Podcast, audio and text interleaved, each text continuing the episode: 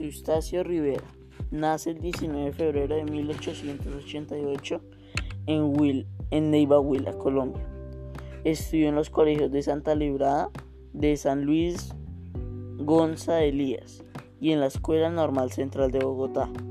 Se matricula en la Facultad de Derecho de la Universidad Nacional y se doctoró en Derecho y Ciencias Políticas el 3 de marzo de 1917.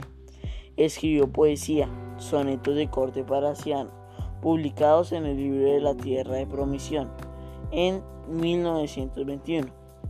Pero su consagración como autor le vino de su mano de la novela La Urágine en 1924, una obra de corte naturalista considerada como la gran novela de la selva latinoamericana. Trabajó como abogado y fue diputado al Congreso e inspector del gobierno de Colombia en las explotaciones petrolíferas de la región del Magdalena.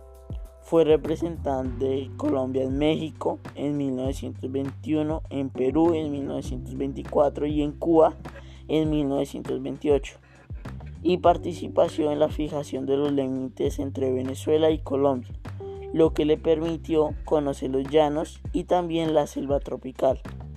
José Eustacio Rivera muere lastimosamente el 19 el 1 de diciembre de 1928 en Nueva York.